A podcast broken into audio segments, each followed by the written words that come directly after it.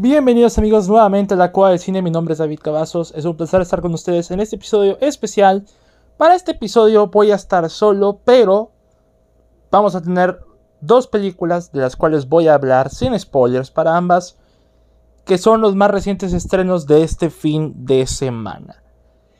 En primer lugar, va a tocar hablar de Animales Fantásticos, Los Secretos de Dumbledore, pero también vamos a hablar de The Northman, la nueva película de Robert Eggers, también llamada aquí en México El Hombre del Norte, o como los memes lo diría, El Norteño. Para nosotros, los regios, el nombre real de la película.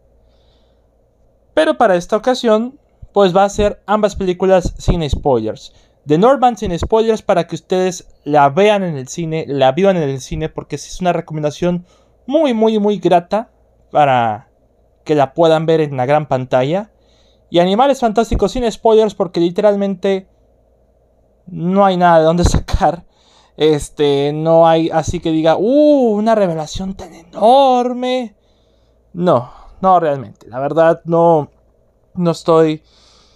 Con esta primera que voy a mencionar no estoy con el mejor de los humores. Pero pues tenemos que hablar de ella y explicar un poquito ya de manera más detallada mi opinión de la película. He de remarcar que ambas películas ya tienen reseña escrita en el blog de la Cova del, de la del Cine para que lo puedan leer, para que puedan de menos revisarlas. Ya están las dos críticas listas. Pero aquí ya voy a hablar como que de manera más extendida de ambas películas. Lo que opino ya se puede decir que de manera de charla para que lo, para que lo disfruten. Y me gustaría iniciar con Animales Fantásticos, Los Secretos de Dumbledore, para deshacerme de ella. Eh, bien, no le voy a meter amigos, yo, yo soy en un, un, enorme fan de Harry Potter, he leído los libros, he visto la saga de Harry Potter chorrocientas veces, amo las primeras dos películas, las demás les tengo mucho cariño, mucho, mucho cariño. Y cuando llegó Animales Fantásticos, eh, dirigida por David Yates, quien se ha encargado de todas las de Harry Potter desde la Orden del Phoenix hasta ahora. Y con el guion de, J.K. Rowling, en ese entonces, 2016, dije, pues algo interesante está por venir aquí. Eh, si me lo dicen por experiencia, Animales Fantásticos fue de esas sagas que las tres películas las he visto en premier o en preestreno. Animales Fantásticos y dónde encontrarlos del 2016 me pareció una película correcta, muy introductoria, una película simple y sencillamente de presentación. Eh, literalmente, el título le hacía justicia, era Animales Fantásticos y dónde encontrarlos. O sea, no, no había mucha ciencia, pero era la presentación del personaje de Newt Scamander, principalmente. Yo vi la película cuando trabajaba en el cine, eh, fue a la medianoche, bueno, no a la medianoche, vi la película a la una y media de la mañana, porque ya después de atender a los que iban a premiar de medianoche y después de limpiar, podíamos ver la película en una sala los puros empleados y ahí la vi. O sea, no, eh, prácticamente fue de esas películas que de, la primera película que vi más allá de medianoche, muy, muy, muy tarde en el cine. Fue mi primera experiencia en premier de medianoche, no solamente como alguien que trabaja en el cine, sino también como alguien que ve la película ya un poquito más tarde. Y me pareció una película correcta, o sea, tenía sus defectos, pero tenía ciertos momentos terroríficos que aún se me quedan grabados, como el personaje de Credence, que es de Ezra Miller. Jacob, que interpretado por Dan Fogler, me encantó mucho para la primera película. El personaje de New de Eddie Redmayne no me había encantado del todo, se me hacía un protagonista muy extraño, muy antipático de repente. Y Catherine Waterston, Waterston perdón, no se me hacía una actriz muy formidable. Se me un personaje, el personaje de Tina se me hacía seco. No tenía carisma, no tenía encanto. Como lo, lo tiene Alison Sudol, si no me equivoco, que hace el papel de, de Queenie. Eh, en fin, me pareció bien, pero daba la sensación de que estaban por venir grandes cosas. De repente llega los Crímenes de Grindelwald en el 2018. Pude ver la película en, en la premier para fans dos días antes del estreno. Porque para esto, parte de la experiencia de la primera película es que eh, me reencontré con una amiga de la secundaria. Yo le di pases para ver la película en el cine. Y me regaló una varita que fue hecha a mano con un color, un lápiz de color eh, negro. Y ella hizo el mango de manera manual y todavía lo tengo y fue el que utilicé para ver los crímenes de Grindelwald y además me compré una varita de Sauco aparte. Para los crímenes de Grindelwald fue una experiencia bastante bonita también. La, la, proyección estaba en 3D. Había una presentación, se puede decir, de los actores para. En video, claro. O sea, no estuvieron ahí. Pero este. Una presentación de los actores para que disfrutáramos de la película. Y. Nos regalaron una playera con el símbolo de las reliquias de la muerte. El problema es que esa playera no me queda, está ya chica. Ya no habían más, ya no habían más playeras y pues era la, lo único que quedaba creo era talla chica o talla mediana. Pero ya no me queda. O sea, va a ser imposible que entre esa playera. Cuando vi los crímenes de Grindelwald, en ese entonces me gustó. Como que me dejé llevar por la experiencia porque fue una bonita experiencia. Bastó una segunda vez para revisitarla para ver realmente qué problemas tenía. Tenía infinidad de tramas, infinidad de personajes, gran parte de ellos innecesarios, y situaciones sacadas de la manga con la necesidad de que pasara algo relevante. Porque eso sí, amigos, esa película nos manda a muchas direcciones y es lo suficientemente forzada para que todas, para que todas direccionen en una. Eso sí, Jude Law como Dumbledore, acierto tremendo, fue lo mejor de la película. Además de, bueno, Johnny Depp como Grindelwald me gustó, se me hace un papel muy distinto a, lo que hacía Johnny Depp. Tenía cierto carácter caricaturesco, pero tiene, eh, también era como que una presencia como que visceral, ruda, se puede decir. Y eso es lo que me gustó de, de, de el Geller Grindelwald de Johnny Depp principalmente. Y pues obviamente nos anticipaban cosas grandes, giros en las tramas muy extraño, porque para ese entonces bueno, en el 2018 estaba como que muy de moda promocionar la película con campañas anti-spoilers, como lo hizo Infinity War con, con Thanos. Aquí hicieron una campaña llamada Protect the Secrets, protege los secretos.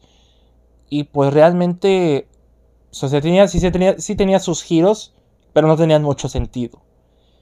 Y para cuando llegamos a los secretos de Dumbledore este año, después de muchísimas, muchísimas cosas que han estado pasando, Primero, J.K. Rowling con sus comentarios transfóbicos que no le ayudaron en nada y hay campaña de boicot con ella.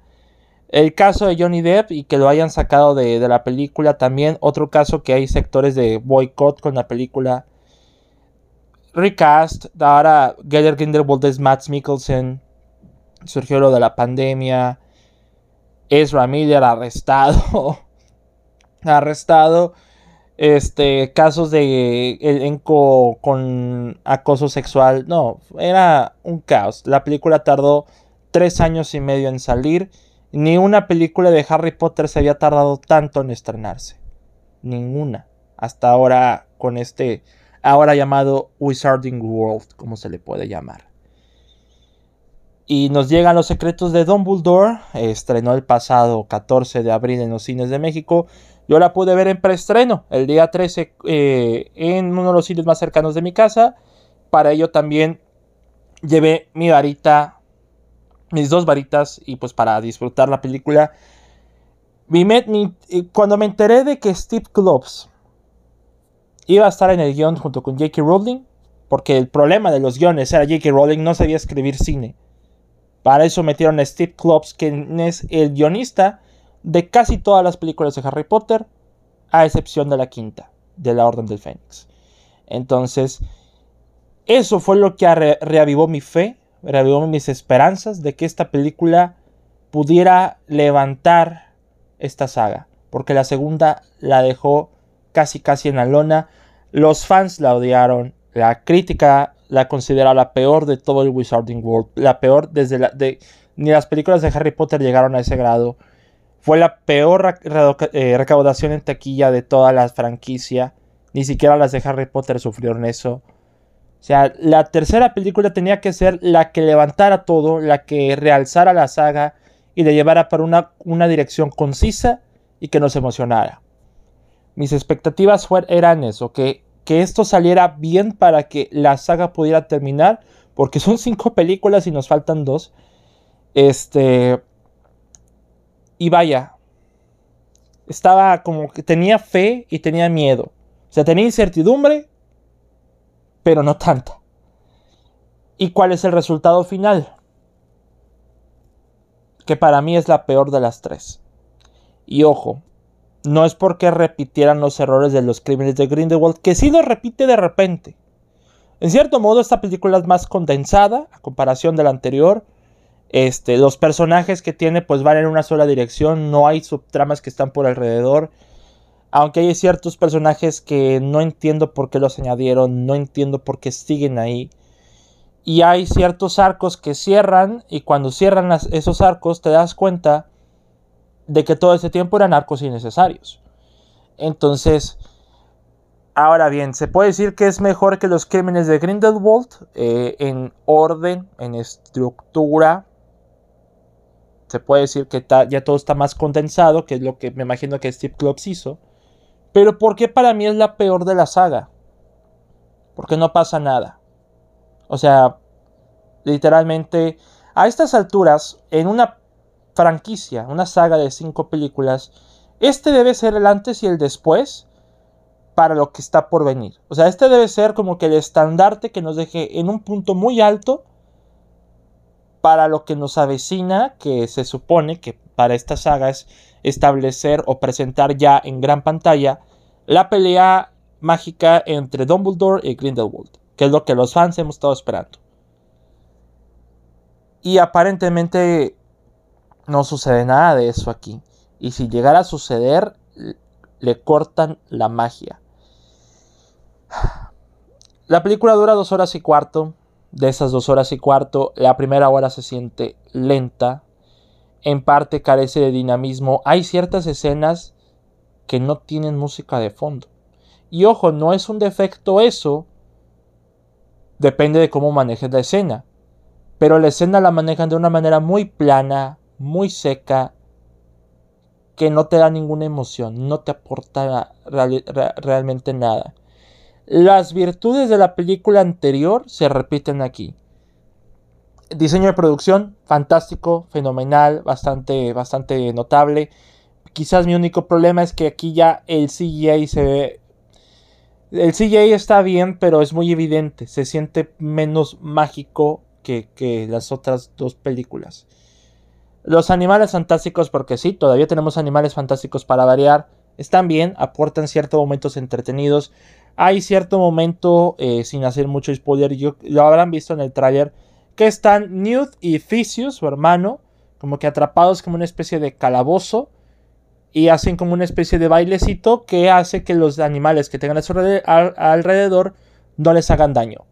Entonces, ese bailecito como que fue como que el momento como más hilarante de la película, el momento más divertido, pero realmente no aporta nada a la película, no, no, no aporta nada a la trama, es como una historia muy separada, muy, muy aparte esa, esa, esa aventura que empieza sin tener sentido y termina sin tener sentido.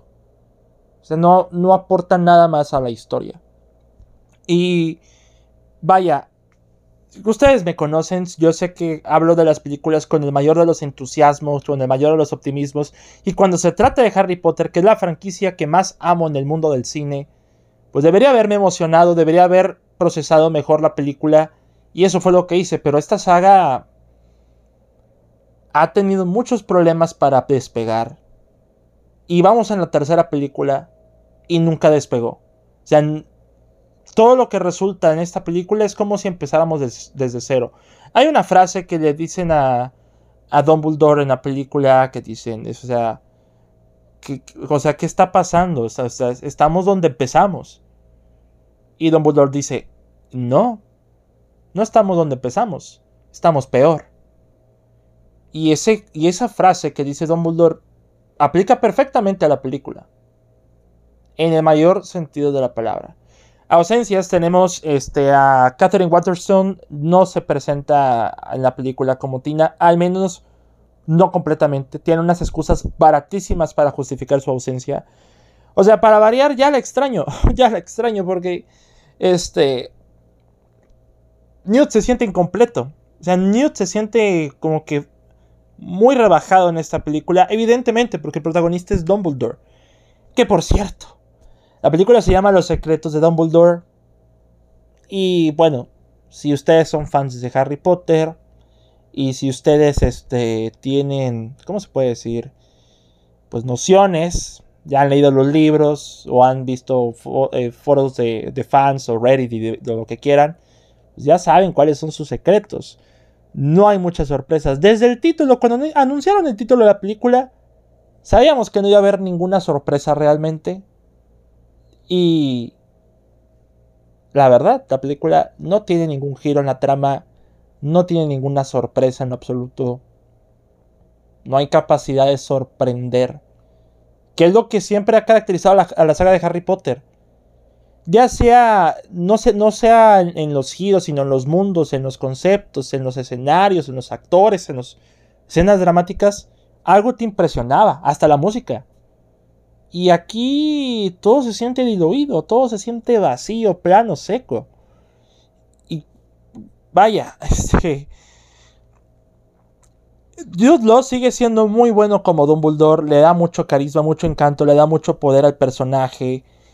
Quien es la nueva adición, entre comillas, es Matt Mikkelsen como Geller Grindelwald. Y personalmente, personalmente creo que es mi Grindelwald favorito es el Grindelwald como que más... Se puede decir que sereno, porque Johnny Depp era como que más bestial, más visceral. Eh, Matt Mikkelsen hace de, su Grindelwald una especie como que de... que más mente que acción. Pienso antes de actuar, por ejemplo. O sea, como que más enfocado, principalmente. Tiene un porte imponente. La presencia de Matt Mikkelsen es muy buena. Yo creo que también junto...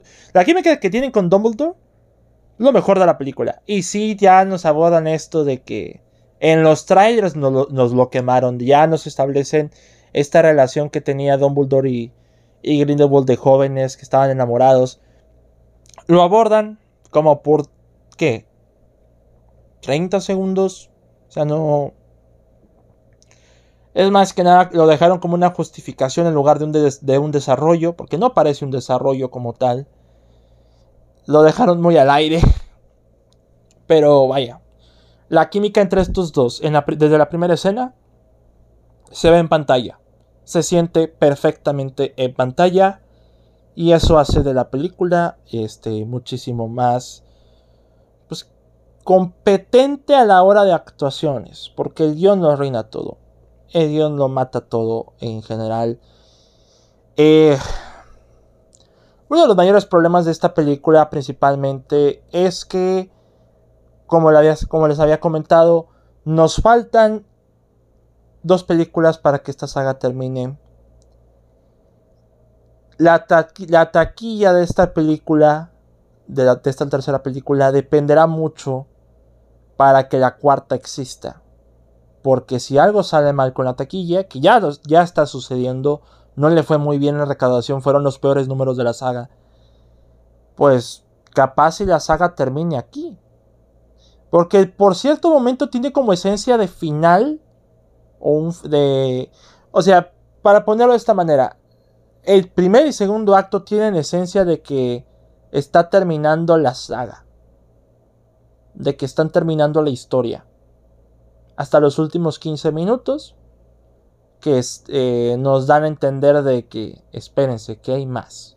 Con una línea con una, con una línea de que dijo el hermano de Newt que con esa línea que dijo al final de la película más o menos antes de ya entrar como este epílogo pues dije hay más, se van a atrever a hacer las otras dos.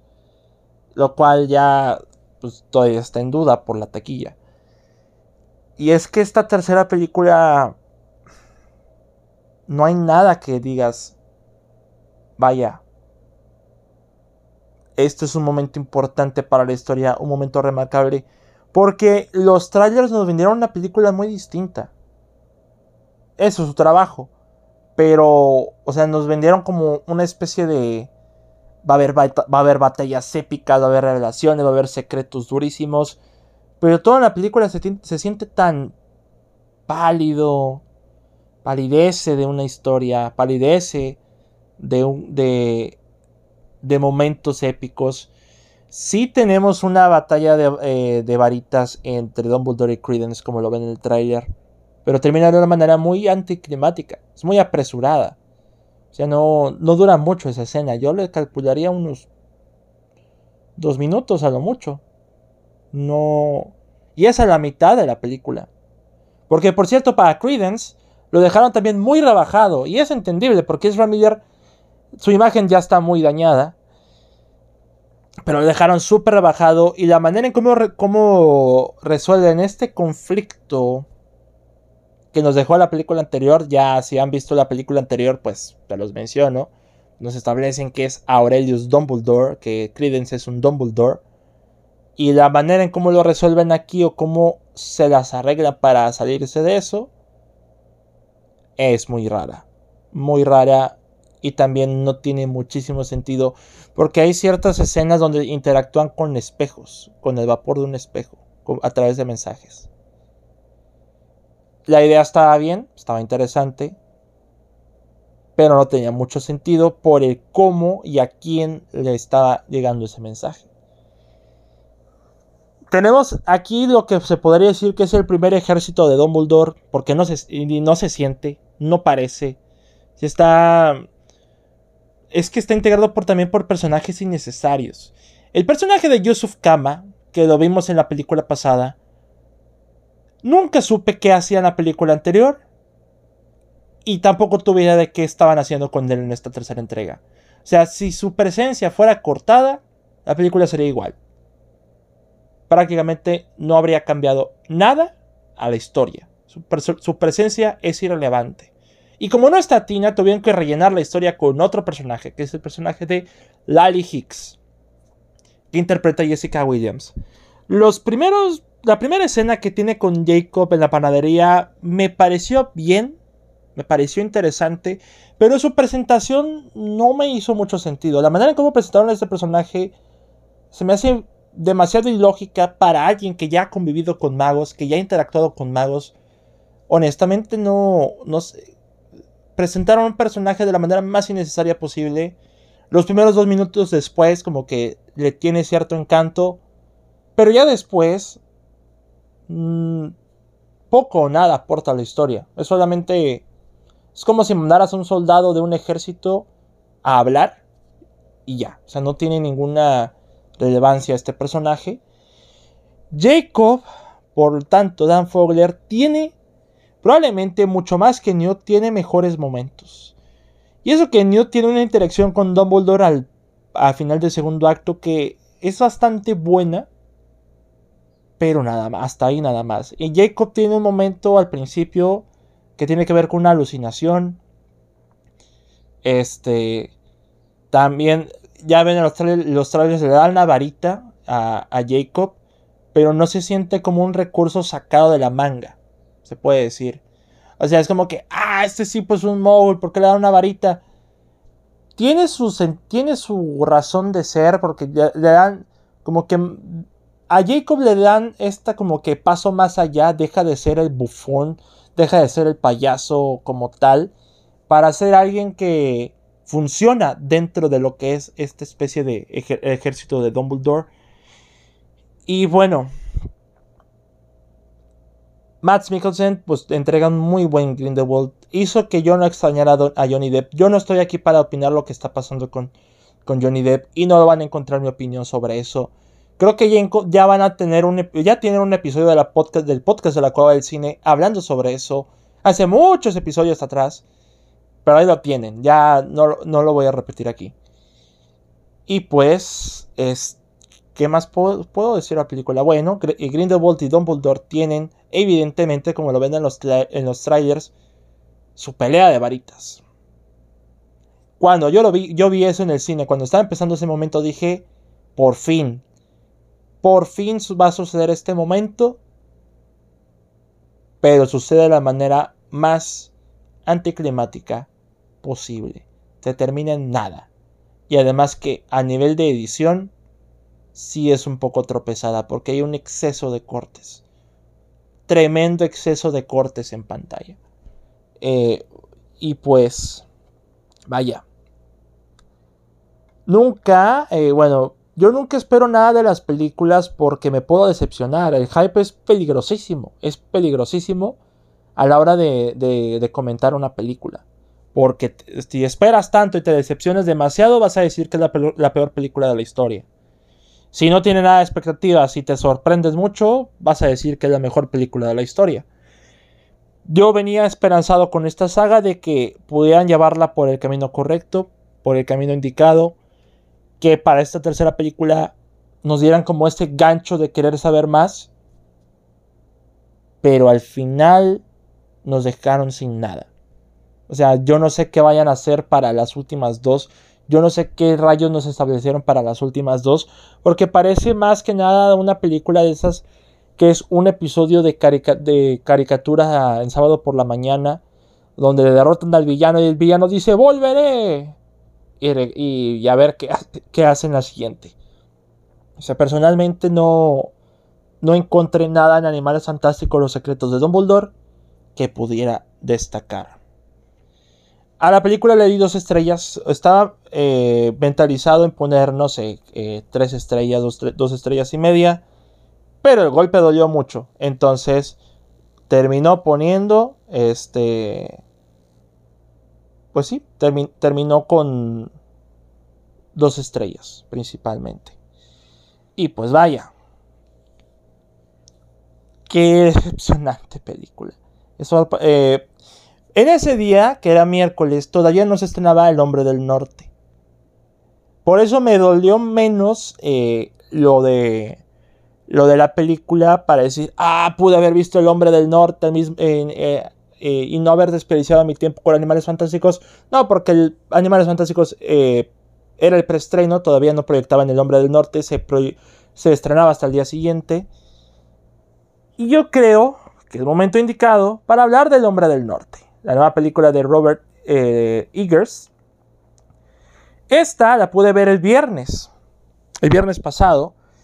Y pues, miren, la película, eh, mi miedo era que se estrenaría, es que se pudiera estrenar en cines muy lejanos a mi casa. Muy, muy, muy lejanos. Ese era mi miedo particular, que no, me, no le iba a poder disfrutar, al menos en cines. Afortunadamente la película sí se está estrenando en casi todos los cines a nivel nacional, lo cual se agradece mucho. El problema es que la estaban proyectando en español. Y pues miren, iba a ser la primera película de, que iba a ver de Robert Eggers en el cine, no lo podía desperdiciar de manera garrafal en verla en español. Y, no tengo nada en contra del doblaje, pero es que también depende de qué, actor de doblaje ponen. Y, si llegara, si, si, la película llegaran a tener en inglés cierto acento, pues a mí me interesa conocer más acentos eh, en inglés, aparte del británico, del escocés, del irlandés, lo que tú quieras pero me interesaba conocer más de, eh, por ejemplo, de cómo hablaban los actores y pues también eh, ver eh, la, voz de los actores al momento de actuar. Digo, no es por, no es por sonar mamador, pero este, pues quiero que algo sea parte del sonido real de la película, que no sea algo, este, pues pregrabado, que se, que se sienta como que sobrepuesto. El día viernes fuimos, fui al centro comercial, este, uno de los centros comerciales al que nunca había ido, porque no está ni tan cerca de mi casa ni tan lejos. Y pues, este, después de un día de ir de compras, de comer, estaba un poco fastidiado realmente, pero eh, parte del fastidio eran mis enormes ganas de ver la película. Y pues la película eh, en, el cine que estaba ahí de, de Paseo La Fe, la estaban proyectando en la sala VIP. Nunca había entrado en la sala VIP, porque como digo, no tengo cine cerca con sala VIP. Así que prácticamente fue mi primera experiencia en sala VIP. Y no fue para nada una mala experiencia. Sí estaba fastidiado, estaba tenso porque sucedió como que una especie de situación que me estresó mucho antes de ver la película. Ya estaba plenamente apurado para llegar al cine. Pero, vaya, Nada más me senté en el asiento reclinable, lo recliné más y más y más y me relajé. Me relajé como nunca. Y pues lo más, lo más curioso de todo, los primeros, la primera media hora de película, los primeros 25 minutos de la película, eran algo difícil procesar para mí. No porque sea una película lenta, porque honestamente se me pasó muy rápido la película. Se me pasó muy, muy, muy, muy, muy rápido. Aquí el detalle fue que era la fila C de la sala, la tercera fila. Estaba en medio. Era como si prácticamente toda la pantalla era para mí. Es como si estuviera en una IMAX, por ejemplo. O sea, literalmente todos mis ojos eran directamente hacia la pantalla sin ver los bordes. O sea, las imágenes las tenía tan enfrente de mí, tan enfrente de mí, que era como si yo estuviera dentro de la película, estuviera viviendo en, el siglo X. Y pues eh, en los primeros momentos fue algo bastante particular de procesar. O sea, no. Vaya. Fue como algo mágico. Apenas estaba procesando todo. La película eh, se estrenó el pasado 14 de abril en cines mexicanos. A Estados Unidos llega el día 22. Y pues se basa en esta, la leyenda de Hamlet, que curiosamente, pues bueno, posteriormente ya sería como la, tragedia de Hamlet de, William Shakespeare. Es como el Rey León, Hamlet, pero en, la, en los tiempos del siglo X, en las zonas nórdicas, eh, en, lo que respecta a los vikingos. Y la película nos, cuenta la historia de Hamlet, que es un príncipe que de niño eh, pues estaba destinado a la grandeza por parte de el rey Aurobandil, que es, interpreta Ethan Hawke, y la reina, que es Nicole Kidman. Bueno, el hermano del rey, eh, eh, el hermano del rey mata al padre de Hamlet, el rey Aurobandil. Este, Hamlet logra escapar, logra huir y hace este juramento de que consta de la siguiente manera: vengar a su papá, salvar a su mamá, matar al traidor, a Jornir, se llama el personaje, el hermano del rey. Que ahora, pues, después de matar al rey, pues se convierte en el rey, principalmente.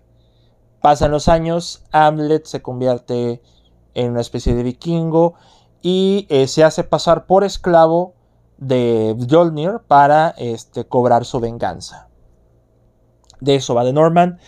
Y vaya que es de esas películas que agradezco agradezco bastante por el factor principal de, hay, de que hay pocas superproducciones de este, de este tipo que se ven en la gran pantalla. Y pues a mí me encantó la película. Ahora, sí puedo hablar de manera más feliz. Yo disfruté enormemente de Northman. Fue una experiencia brutal a nivel visual, a nivel sonoro. Tenía momentos intrigantes que me emocionaban bastante. Eh, como esa, ese juego de pelota que estaban jugando. Pero todos dan al 100%. O sea, Robert Eggers tiene esta película viniendo de La Bruja, una de las mejores películas de terror folclórico que hemos visto en mucho tiempo. Y del Faro, con Robert Pattinson y William Dafoe, que es como una especie de pon tu comedia negra, pero también simbologías, se puede decir que místicas, pero también una especie de, de locura surrealista, principalmente. Y si bien The Norman es su película más convencional, es, se puede decir que la más tradicional, no deja de haber ese sello de Robert Eggers ahí. O sea, no, eh, su sello sigue presente.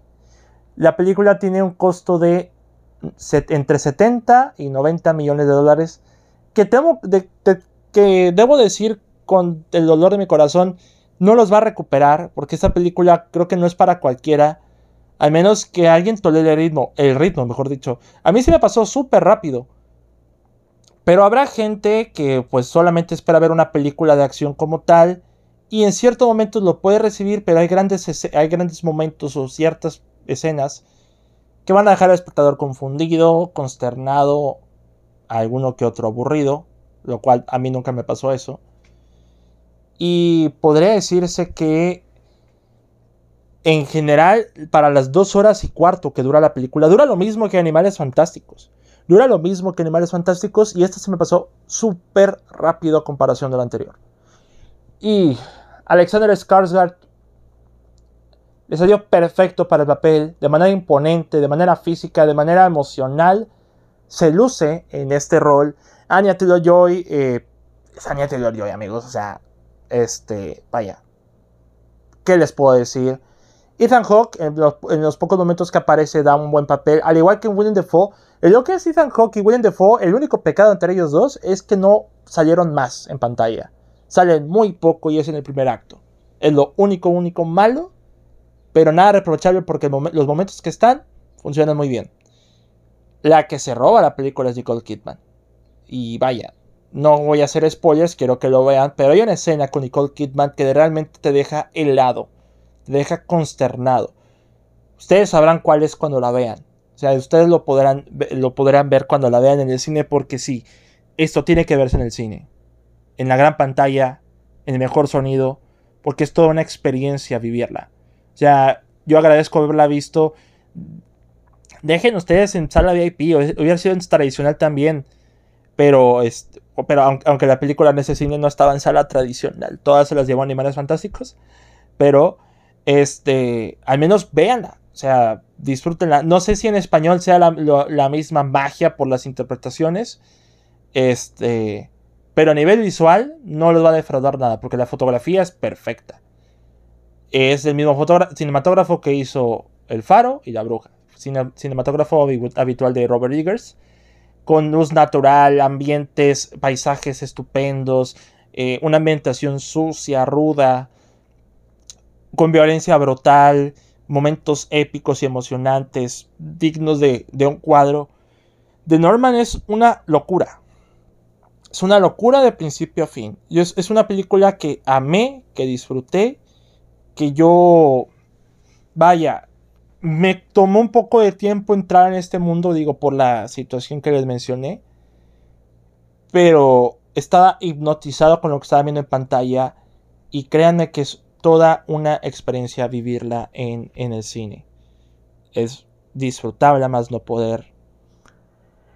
Los que lo que sí es la recomendación, que la vean, ya no que, que formulen su opinión, que la vean, porque ese tipo de películas no es muy común que estén. Ya, digo, a mí no me gustó Dune, pero al menos sé reconocer que ese tipo de superproducciones de cine de autor eh, son lo que pues prácticamente pocas veces se ve.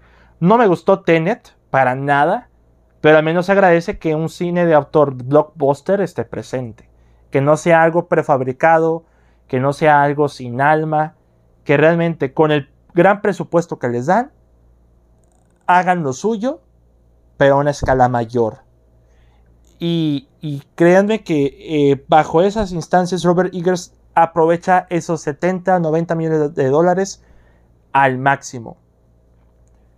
Con escenas principalmente este, brutales, eh, con ambientaciones impecables, vestuarios también bastante buenos, la música, el sonido, todo es, todo en conjunto se convierte en algo meramente esplendoroso, emocionante, intrigante, un drama de venganza que nos presenta personajes que realmente no son héroes ni villanos, no son buenos ni son, ni, son malos. Simplemente luchan por lo que creen. Luchan por sus objetivos. El objetivo de, de Hamlet es vengarse de quien mató a su padre. El objetivo de Jolnir es hacerse con el reino. O sea, todos cometen acciones garrafales, escabrosas, pero no lo hacen ni por un bien ni por un mal común, simple y sencillamente para alcanzar sus objetivos. Y ese tipo de personajes que son como que una especie de dualidad curiosa son los que se disfrutan ver en el, cine. Eh, que se aprecia, porque más que nada lo que hace Robert Eggers al momento de retratar la película es como que la pulcritud, no la pulcritud, mejor dicho, la putrefacción del ser humano en, en instinto animal, en pensamiento, en acciones, que el ser humano es podrido. A un nivel político, a un nivel de, guerrero, es crudo, sucio y a veces ruin. Y pues todo eso lo saben capturar perfectamente los, los personajes. Si yo lo puedo dejar de esta manera, eh, para mí se me hace una película verdaderamente imperdible que la vean en la sala de cine, que la disfruten, que es una película que vale mucho la pena ver. Y créanme, defraudados no van a estar. Los que han sido fans de La Bruja y El Faro van a encontrar en The Norman una película épica, emocionante. De repente, eh, de repente me recordó un poco a Gladiador, de repente me recordó un poco a El Rey León y a Hamlet, pero no sé si sean, bueno, inspiración principal, la leyenda de Hamlet y Hamlet, que es más que nada la tragedia shakespeariana. Pero ya si ustedes lo asocian con El Rey León o con Gladiador de repente, pues puede funcionar. Puede funcionar ahí. Este, pero The Norman es su propia cosa. Porque tiene todo el estilo de Eggers al momento de retratar planos, al momento de planos donde vemos a, la cara al espectador, eh, la iluminación natural, eh, la banda sonora que como adorna la intensidad a cada momento. Ahí ya que les puedo decir, es una gran película, les recomiendo mucho The Norman, véanla antes de que la quiten de manera temprana de los cines, porque lo más probable no, no hay salas que se llenen de esa película a comparación de Animales Fantásticos. Y pues, eh, ojalá que, esta, que en Estados Unidos haga buena, una buena apertura de fin de semana de perdido para que parte de ese dinero se pueda recuperar y no sea un fracaso de taquilla. Esperemos, esperemos verdaderamente que sea así. Y aunque sea la película más accesible de, de Robert Eggers en cuanto a conceptos, simbologías religiosas, en creencias, místicas, el estilo está ahí todavía. Eso es lo que se puede apreciar. Y pues eso es lo que yo menciono de Norman. No se la pierdan, vayan a verla al cine. los que disfruten de este tipo de películas van a pasarla fenomenal. Y encantados de manera visual, sonora y a nivel de tensión con esta película. Eh, a larga vida al norteño, sí señor. Bien amigos, yo creo que aquí podemos dejar el episodio del día de hoy. Eh, Dios, es un episodio corto. Y pues, porque ya vienen varios episodios y pues bueno, son algunos episodios antes de el merecido descanso de la cueva del cine. Que ya está como que el final de la segunda temporada, ya está, digas, pues no, la segunda no. El final de la tercera temporada ya está más cerca. Entonces, para que estén al pendiente. Por mi parte, me pueden seguir en Twitter como arroba davidk21. Me pueden seguir también en Instagram como davk21. En Spotify el podcast eh, está disponible, además de Anchor, Google y Apple Podcast también. Eh, al igual que el podcast de Relatos Inoportunos en las mismas plataformas. Y mi reseña de Northband y Animales Fantásticos de manera escrita lo pueden ver en el, en el blog de WordPress. Ahí va a estar el link de Linktree para que puedan acceder a mis redes sociales y a y a mis columnas. Y pues, muchas gracias por escuchar amigos. Mi nombre es David Cavazos y nos escuchamos hasta la próxima. Hasta luego.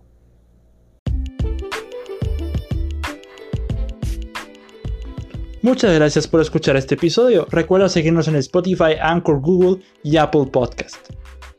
Puedes compartir este episodio con tus amigos por medio de Facebook, Twitter o donde quieras. Muchas gracias por estar con nosotros en la cueva y muchas gracias por tu apoyo.